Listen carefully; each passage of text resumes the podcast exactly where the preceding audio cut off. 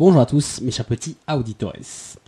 Bien, du coup, après avoir parlé des croyances limitantes pendant déjà trois épisodes, on va conclure un peu cette petite mini-série avec les croyances qui, cette fois-ci, ne nous poussent pas vers le bas, mais nous poussent vers le haut.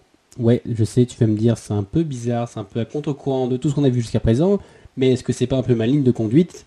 J'en dirai pas plus.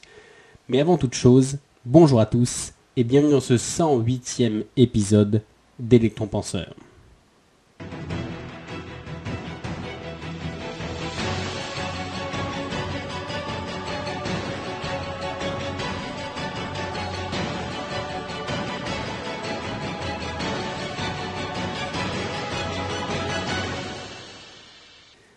Alors comme je le disais en intro, après deux études de cas et une analyse en profondeur sur les croyances limitantes, tu sais, ces croyances limitantes, c'est un peu ces idées reçues qui nous empêchent d'atteindre notre plein potentiel et de réaliser nos rêves.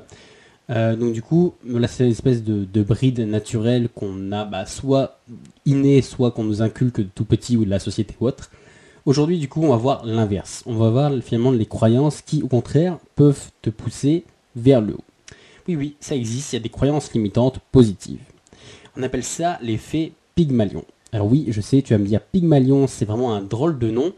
Et d'ailleurs, tu trouves pas que ça a un petit côté un peu grec? Eh ben oui, parce que bingo, parce que en fait, c'est un terme qui nous vient tout droit de la mythologie grecque. Alors voilà, assieds-toi, mets-toi à l'aise et laisse-moi te narrer la courte histoire de Pygmalion. Alors Pygmalion, c'est un homme de la petite île de Chypre. Alors selon certaines légendes, c'est aussi le roi ou autre, mais bon, si tu suis bien un peu la mythologie grecque, on va dire qu'il n'y a pas grand monde qui est pas roi, donc je pense qu'il ne devait pas y avoir grand monde à l'époque, et tout le monde était un peu roi de quelque chose. Bref, quoi qu'il en soit, en gros, c'est pas son statut ici qui est important, mais c'est en gros son savoir-faire. Parce qu'on dit que Pygmalion, dégoûté par les mœurs un peu trop légères, il semblerait, des femmes de l'île, et de la décadence un peu de ses citoyens, il se soit voué au célibat. Si t'as pas compris ce que je viens de dire parce que j'ai fait volontairement un peu de romance, on va dire que en gros il en avait marre d'avoir euh, voilà des filles dévergondées et des mecs qui se vautraient dans l'alcool autour de lui et donc du coup il s'est dit je vais voilà être un exemple de vertu, voilà le roc de vertu au milieu de cet océan de débauche. Donc du coup il s'est voué au célibat, à savoir qu'il ne se marierait jamais avec personne. Alors du coup, pour occuper ces longues nuits d'hiver, je rappelle qu'il est voué au célibat, toi-même tu sais, du coup, il s'est mis à faire ce que n'importe quel mec tout seul, quand il fait froid, ferait avec ses mains. Il s'est mis à sculpter. Oui, bien sûr, c'est ça à quoi tu pensais. Oui, parce qu'en gros, Spiegelmalion, c'était un sculpteur. Un très bon sculpteur même. Et donc du coup, il va se lancer dans la sculpture d'une femme. Bah oui, bah voyons, comme je t'ai dit, les nuits étaient longues et il était tout seul. Donc du coup, voilà, il s'est mis à sculpter une femme. Mais cette femme-là, en fait, il l'a fait si parfaite, avec des traits si fins, avec une telle précision, que la statue, elle paraissait presque réelle. Tellement réelle, tellement proche de la réalité, qu'il en est tombé amoureux. Oui, je sais, ça doit être de la statutophilie, ou je sais pas maintenant des, on invente des mots pour tout et n'importe quoi, donc ça doit sûrement exister, les gens qui sont amoureux des statues. Mais donc du coup, aujourd'hui, on dirait plutôt que c'est un pervers narcissique, égocentrique, qui imbue lui-même et qui s'auto-glorifie à l'extrême de sa propre création. Voilà. Mais, dans le contexte et pour l'histoire, on disait juste que il était doué et qu'en gros, euh, voilà, il était tombé amoureux de son truc. Oui, à l'époque, on était plus romantique et moins prise de tête. En gros, il est tombé tellement amoureux de sa statue que euh, certaines parmi les versions les plus dark, parce que oui, euh, la mythologie, c'est bah, comme tout, vu que c'est à l'oral, un peu comme là, peut-être que je fais de la mythologie. Hein. donc du coup, voilà, comme c'était à l'oral ou il y a eu plusieurs versions qui sont voilà, plus ou moins dark, qui finissent plus ou moins bien ou autre. Et donc du coup, dans la plus dark d'entre elles, il se laisse mourir auprès d'elle après être devenu complètement fou.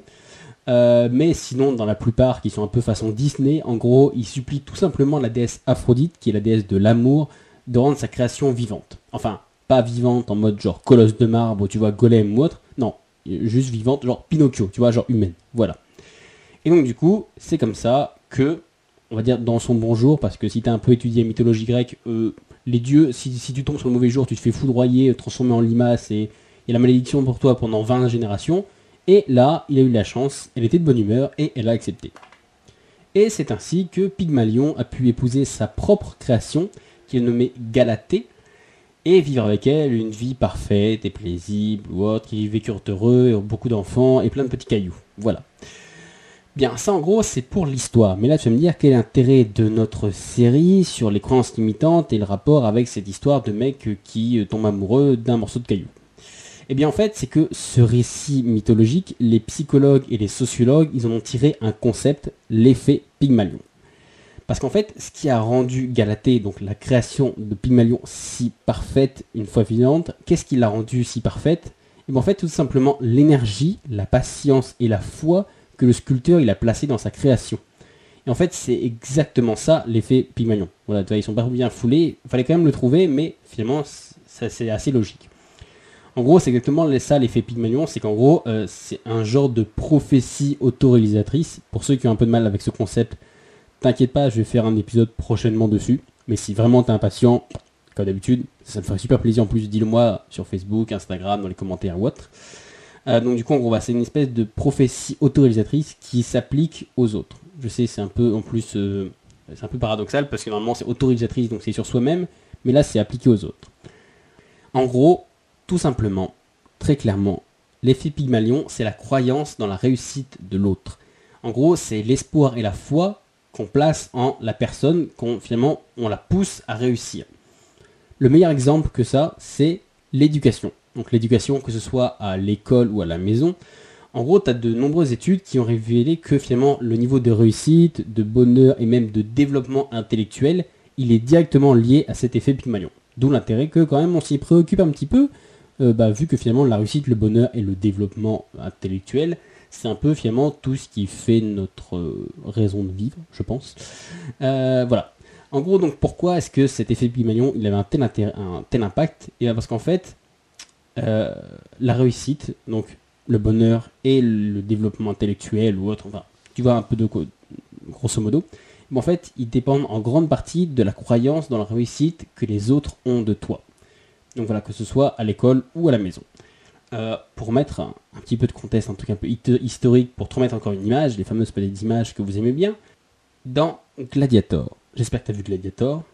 J'espère. Gladiator, le film de, Ridley Scott, sorti en 2000, avec le très célèbre, qu'on ne présente plus, Hans Zimmer qui joue du piano derrière, et le non moins célèbre euh, Russell Crowe, voilà, et Joaquin Phoenix qui maintenant est devenu une superstar euh, grâce à Joker. Voilà. Donc du coup, j'espère que tu as vu ce film. Si tu l'as pas mis, euh, je t'autorise, même je t'impose à mettre le podcast en pause et va le voir tout de suite. Euh, voilà. Tu n'as pas le choix. Sinon, désabonne-toi.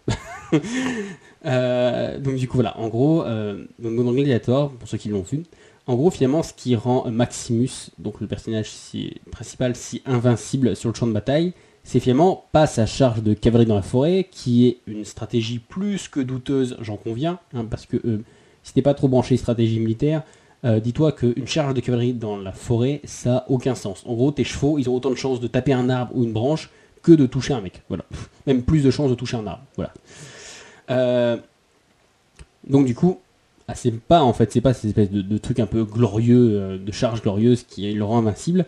En gros, finalement, c'est la foi, la confiance en sa réussite, la confiance que ces hommes et Marc Aurel, donc l'empereur qui lui donne le commandement, ils ont en lui. Ce qui fait qu'il gagne, ce qui fait qu'il écrase tout autre, c'est en partie sa stratégie, mais c'est surtout que ces hommes, ils sont sûrs de gagner parce qu'ils sont avec lui. C'est un truc qu'on qu'on voyait aussi du côté d'Alexandre, euh, où en gros, c'est même pour ça que le d'Alexandre le Grand, c'est même pour ça que le jour où Alexandre le Grand est mort, son empire il s'est écroulé sur lui-même, alors que pourtant, il a réussi à pousser des mecs à marcher pendant 10 ans, oui, j'ai bien entendu, pendant 10 ans, pour traverser la moitié du monde, pour euh, explorer des contrées qu'ils pensaient même pas voir, loin de chez eux, loin de tout ou autre. En fait, la seule chose qui les continuait à avancer, c'était juste la foi dans la réussite de, leur chef. Voilà. Ils savaient qu'ils allaient gagner parce qu'ils étaient avec Alexandre. Donc du coup, là, en fait, c'est exactement ça. Ce qui rend finalement bah, les légions de Maximus si invincibles, c'est parce que ces hommes, ils ont foi en lui.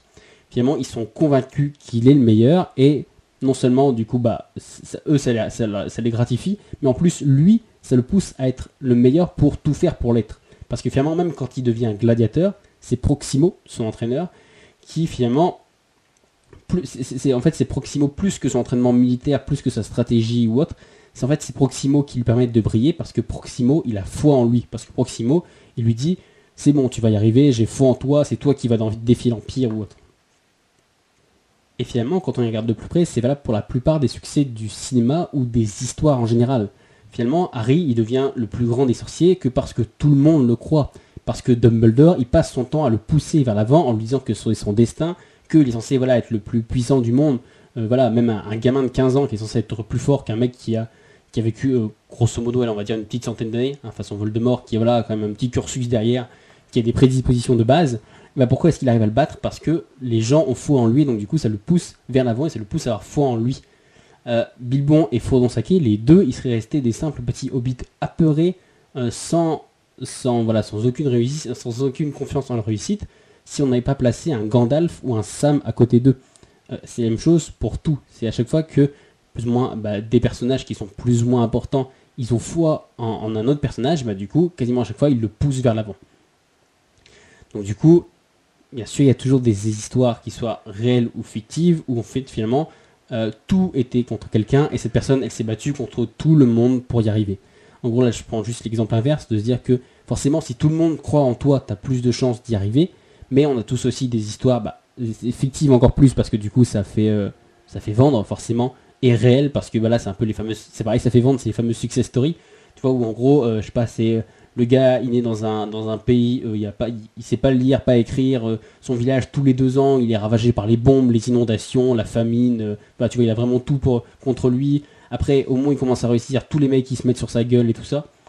Donc du coup, voilà, c'est vraiment de se dire. Et, finalement, ce mec-là, il arrive et voilà, il passe à travers tout. Il devient riche, beau, intelligent. Voilà, tu vois, c'est vraiment l'espèce de truc de se dire que bah, finalement, il y a aussi des mecs qui réussissent même si tout est contre eux mais finalement, euh, c'est un pari dangereux à prendre dans la vraie vie. Parce que, voilà, on te le montre en exemple, mais finalement, il y en a un. Il y en a un qui se dresse contre, et qui se bat contre tout le monde et qui réussit pour 1000, 10 000, 1 million, qui se laissent broyer par le système, qui n'y arrivent pas, qui se font écraser. C'est toujours ça. À chaque fois, tu mets le, petit bonhomme en, tête de gondole, mais finalement, il y en a plein derrière qui sont, qui sont rasés. Donc, du coup, c'est rare. Même dans ces récits-là, il y a toujours au moins une personne qui croit en eux. Même si, voilà, si c'est une secrétaire, un grand-père, une petite fille ou autre, il y a toujours un peu, comme tu écoutes, les, mecs, voilà, ils ont toujours, bah, ah voilà, c'était ma grand-mère qui m'a poussé à aller de l'avant, c'était, voilà, c'était ma secrétaire qui avait toujours eu croix, cru en moi. C'est la preuve, même Iron Man, quand même. Le mec, il sait ce qu'il dit, on pense. Euh, même Iron Man, il dit, en gros, euh, je crois qu'une de ses meilleures citations, c'est c'est pas l'armure qui fait le héros, c'est l'homme qui est à l'intérieur. Et qu'est-ce qu'a fait le héros qui est à l'intérieur? Eh ben, c'est Pepper, c'est sa secrétaire, c'est elle qui a toujours cru en lui. C'est voilà le fameux truc où voilà scène de fin euh, la preuve que Tony Stark a un cœur tu vois genre c'est elle qui l'a vraiment toujours poussé vers l'avant. En gros euh, c'est le héros qui a qui voilà c'est le bonhomme qui est à l'intérieur qui a fait le héros mais qui a fait le bonhomme qui est à l'intérieur? Et ben voilà c'est secrétaire. Il faut toujours qu'il y ait quelqu'un qui croit en cette personne là si personne ne croit en toi c'est vraiment vraiment compliqué d'y arriver quoi. Donc du coup voilà et après ça aussi c'est la base de la pédagogie. En gros, la base de la pédagogie, c'est la réussite d'un élève, elle dépend au moins, je dis bien au moins à 80% de la réussite qu'on place en lui. C'est pour ça d'ailleurs que euh, c'est souvent le truc, tu sais, euh, on n'a jamais le droit à une seconde première impression, et c'est un peu ça, c'est pour ça qu'un peu, euh, on a tous mis un peu la pression quand tu arrives dans une nouvelle classe, dans un nouveau lycée ou autre, de il faut que tu te montres bien tout de suite ou autre, parce que ça va directement impacter finalement, bah, les, entre guillemets, bah, l'instruction que tu vas recevoir. Dans le sens où, bah, c'est pour ça que si tu regardes bien, il y a toujours les têtes de classe, elles seront toujours premiers et les cancres, ils seront toujours derniers. Il n'y a jamais, quasiment jamais d'inversement du, tableau. Il n'y a jamais un moment où, voilà, n'importe quoi, tu commences en début d'année, euh, il y en a qui foutaient rien du tout, et il y, en a, voilà, il y en a qui étaient des têtes, et voilà, en milieu nez, pouf, ça s'inverse, euh, et ceux qui étaient nuls, hop, ils ont des super notes et ils doublent les autres, quoi. En fait, il n'y a jamais ça parce que c'est inconscient dans la tête du prof. Parce que finalement, si la tête, elle a une mauvaise note, et bah du coup, ce que le préfet va faire, il va arrondir les angles, il va diminuer la gravité ou autre. Je le sais parce que il fut un temps, jadis, euh, bien avant que vous me connaissiez, où euh, j'étais pas, une tête, mais je me débrouillais à l'école. Et euh, je sais qu'une fois, je me suis pris eu un zéro en maths. Je crois que ça devait être la première fois que j'ai pris un zéro. Bon, après, je suis arrivé à la fac et j'ai relativisé. donc du coup, voilà. Mais donc du coup, pour un, un, gamin de, je sais pas, j'étais au collège, donc je devais avoir quel âge au collège 13, 14, 15 ans. Et donc du coup voilà, c'était le première bulle que j'avais et je sais que la prof, donc en fait, en plus c'était même pas de ma faute, voilà, euh, parce que tu sais c'est le fameux moment où euh, tu as les, calculs des angles avec les radians et les degrés et tout ça, et j'avais mal configuré la calculette. Et donc du coup, en gros, elle avait pris des degrés là où il fallait des radians, et donc du coup, tout était faux. Les calculs étaient bons, mais le, résultat était faux. Euh, donc du coup, j'avais pris une bulle, Et je me souviens, la prof, même en réunion pas en prof, elle avait arrondi les angles, c'est pas grave, ça arrive, c'est un comme ça temps temps. Au contraire, ça lui servira de, de, de, ah, ça lui servira, tu vois, d'épreuve, tu vois, comme ça, il s'en souviendra la prochaine fois, il fera attention de bien configurer sa calculette, ce qui est vrai d'ailleurs, même si on n'a plus jamais eu de contrôle dessus. Bon, bon, pour le coup, maintenant je le sais, la prof ça m'a marqué. Donc du coup, tu vois, on a diminué la gravité ou autre. Alors qu'en gros, si un cancre il a 20 d'un coup, et eh bah direct, on va le suspecter de triche. Direct, on va dire, c'est quand même bizarre. Le mec, il, a deux toute l'année, et boum, là d'un coup, il a 20, hmm, c'est passé quelque chose. Alors que peut-être pas du tout, peut-être que c'est un sujet qu'il adore, peut-être qu'il a vraiment taffé dessus ou autre. Et limite, il va lui falloir plusieurs notes consécutives, il va presque falloir qu'il prouve qu'il triche pas pour s'en sortir. Alors que voilà, finalement, le, un peu la tête entre grands guillemets, ça pourrait être juste, bah genre t'as pas bossé, tu vois, t'as rien foutu, tu prends une bulle et euh, genre plutôt que de dire ah oui c'est parce que t'as rien foutu, sauf voilà, ceux qui sont un peu francs, mais sinon on va dire bon bah c'est pas grave, allez il faut que tu te ressaisisses et tout ça. Donc en gros tu vois pour te dire que euh, bah pour voilà si les tendances elles de s'inverser, bah du coup on a déjà un prérequis, tu vois, les profs vont déjà voir selon la confiance qu'ils ont placée ou pas en toi, du coup la preuve t'as vu ils vont te pousser vers le haut, même même si tu vois t'es, es au ras des pâquerettes, ils vont te pousser vers le haut. Et à l'inverse, donc tu vois, c'est les fameuses croyances limitantes, ils se disent non, t'es nul, tu peux pas avoir 20. Donc du coup, c'est l'inverse, boum, ils vont t'enfoncer en disant non, il y a quelque chose qui cloche. Voilà. En gros, dès l'instant où le professeur il a une idée préétablie de la réussite ou non d'un élève, c'est inconscient. Même si euh, dire que c'est, on est un peu dans l'air du temps de tu sais, genre voilà, c'est l'écriture inclusive et tout ça, tout le monde doit réussir et tout ça. T'as forcément un moment où t'as un jugement de valeur. Je veux dire, prends autour de toi, que ce soit ta famille, tes collègues, les gars avec qui t'étais en classe ou autre, t'as forcément des mecs qui tu te dis, lui il est complètement con, lui il est nul, il n'y arrivera jamais, et deux où tu dis, putain mais lui rien peut l'abattre, peu importe ce qu'il en fasse, il s'en sort. Alors que les deux, je veux dire, le, mec que tu prends pour un idiot, il y a des trucs qui, sont super intelligents, qui sont réfléchis, voilà, il a une espèce de courage qui fait peut-être tous les jours que tu vois pas, parce que voilà, finalement tu te mets des œillères, et à l'inverse, le mec que, tu suis, voilà, qui est inspirant, c'est peut-être, voilà, en fait, en secret, un nazi, un mec, je sais pas, qui brûle des petits chats, euh, voilà, tu, tu, du coup, finalement, tu, tu sais pas, mais en gros, tu te caches, tu te mets des œillères par rapport à tes prérequis. Et donc, du coup, finalement, pour le prof, en exagérant un peu moins, mais finalement, c'est exactement ça. Parce que, euh, en gros, tu as forcément, je te dis, un espèce de jugement de valeur. Parce que si t'en as pas, ça veut juste dire que tu t'en fous. En fait, c'est ça. C'est si t'as pas de jugement, même, inconsciemment, si t'as pas de jugement de, valeur, c'est juste des jugements de valeur sur tes élèves, sur la réussite plus ou moins. C'est juste que tu t'en fous des élèves, tu t'en fous qui réussissent, tu t'en fous de ton cours. Et bah du coup, bah là du coup, je crois que c'est encore pire même que tu as une mauvaise opinion d'eux ou pas, que voilà, naturellement tu t'en fous qu'ils réussissent ou pas, c'est pas ton problème. Et donc du coup, euh, donc cette idée préétablie de la réussite ou non, elle va influencer son jugement et la croyance en la réussite qu'il place dans l'élève. Et finalement, cette croyance dans la réussite de l'élève qui va le pousser ou non vers le haut. En gros, pour dire tout simplement, pour que, tu, pour que tout le monde comprenne clairement, ceux dont on pense qu'ils vont réussir, ils réussissent mieux que ceux en qui on place peu d'espoir. Et en gros, c'est ça l'effet Pygmalion. Parce que finalement, comme je te dit, on l'a tous dans notre entourage, des gens qu'on voudrait voir meilleurs. Je sais pas, ça peut être. Et voilà, je laisse passer la moto. Euh, je sais pas, ça peut être un. Décidément. Euh, un mari, je sais pas, donc voilà, je t'ai dit, donc tu peux avoir tout dans ton entourage, des gens que tu voudrais qu'ils soient meilleurs. Voilà, n'importe quoi, je sais pas, un mari que tu voudrais qu'il saisisse une augmentation, un enfant que tu voudrais qui voilà qui travaille pas assez à l'école que tu dis putain c'est dommage t'as des qualités et tout ça mais tu les exploites pas. Que ce soit un collègue qui est pas assez impliqué dans son travail. On a tous voilà des gens qu'on voudrait voir meilleurs. Donc du coup on sait que pour nous comme pour cette personne en gros finalement c'est se priver de quelque chose qui est à portée de main. Parce que à la fois toi ça te frustre parce que tu te dis c'est dommage cette personne là elle pourrait aller plus haut. Et finalement cette personne là aussi elle ça, ça la frustre parce que finalement c'est à portée de main elle pourrait le faire. C'est juste que bah voilà elle se pousse pas assez quoi donc en gros, finalement, voilà, la meilleure façon de l'aider, c'est de croire en elle, de lui montrer que tu crois en elle et que finalement, surtout, c'est sincère. Parce qu'en gros, ça se sentira si tu fais ça juste du lèche-boat ou si c'est vraiment voilà, un espèce de truc faux. Il faut vraiment que ce soit sincère. Il faut vraiment que tu crois en la réussite de quelqu'un. Et si tu crois en la réussite de cette personne, et bah du coup, tu vas augmenter grandement ses chances de succès parce que cette personne va se sentir soutenue parce que bah voilà, c'est le fameux effet Pygmalion. Donc du coup, tu vas croire en sa réussite du coup, bah, à la fois, ça va, ça va augmenter sa confiance en elle, et en plus, du coup, ça va la pousser en avant par rapport aux attentes que les autres ont des autres aussi. Ça, joue aussi beaucoup sur ça. Il y a une question aussi d'ego.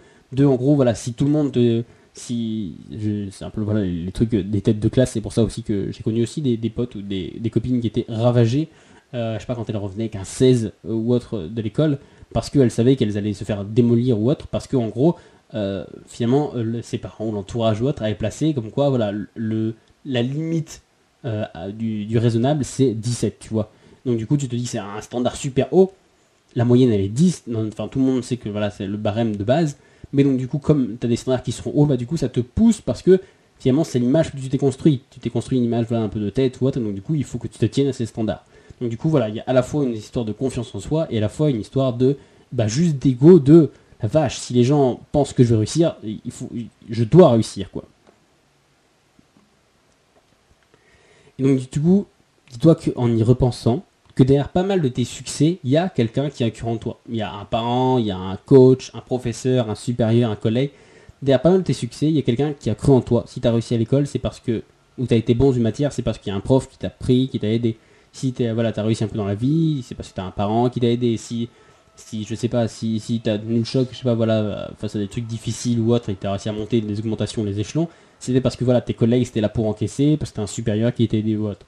Donc voilà, en gros, si tu veux rendre le monde meilleur, voilà un conseil pour le de plus pour le pousser un peu vers le haut. En gros, voilà, c'est de croire en les autres autant que les autres ont cru en toi pour t'aider à monter. Voilà, bah du coup, merci à toi de m'avoir écouté. Comme d'habitude, si tu des questions, des suggestions, Facebook, Insta, mail, tout ça tu connais. Euh, je commence à être de plus en plus présent sur Insta. Je commence à faire mes débuts ou autres. Donc n'hésite pas, euh, si tu veux, bah, à la fois venir me démolir si je fais n'importe quoi, ou, euh, ou bah voilà, si tu as des suggestions ou c'est un, un, canal, un beau canal d'échange. Euh, jamais si tu as un podcast ou un blog ou une chaîne YouTube et tu penses qu'on pourrait parler ensemble d'un sujet, n'hésite pas parce que du coup je vais avoir, comme je t'avais dit en gros, spoiler alert si je l'avais pas dit, en gros je, je, vais essayer de faire un épisode interview tous les 10 épisodes. Donc euh, si toi, euh, voilà, si toi je te dis tu as un podcast, un blog, une chaîne, quelque chose que tu te dis juste en gros qu'on pourrait traiter d'un sujet qui est un peu tu vois dans le truc euh, gros, avec des gros guillemets mais développement personnel gestion du temps organisation productivité un peu tout ça. Même si tu vois même si c'est pas du tout ton ton domaine j'ai n'importe quoi tu peux être dans la mécanique et te dire bah tiens si tu fais ça ça ça du coup ta voiture elle tombe moins en panne du coup voilà elle roule plus vite ainsi de suite. Tu vois ça peut vraiment être complètement complètement random euh, donc du coup voilà, n'hésite pas. Et parce que du coup, comme je t'ai dit, j'aurais essayé d'avoir un épisode euh, interview tous les 10 épisodes. Bon, ça fait 5, interviews par an, ça devrait aller. Alors là, j'essaie de chercher des gens pour le 110e, mais on est déjà le 108, donc c'est dans deux semaines. Et comme c'est les vacances, euh, bah, je n'arrive pas à choper grand monde. Donc je te promets rien, je vais essayer. Mais voilà, donc si tu connais des gens ou que toi-même tu, tu en es, comme on dit, euh, voilà, n'hésite pas. Bah du coup, moi je te remercie de m'avoir écouté et je te dis à la semaine prochaine pour de prochaines aventures. Ciao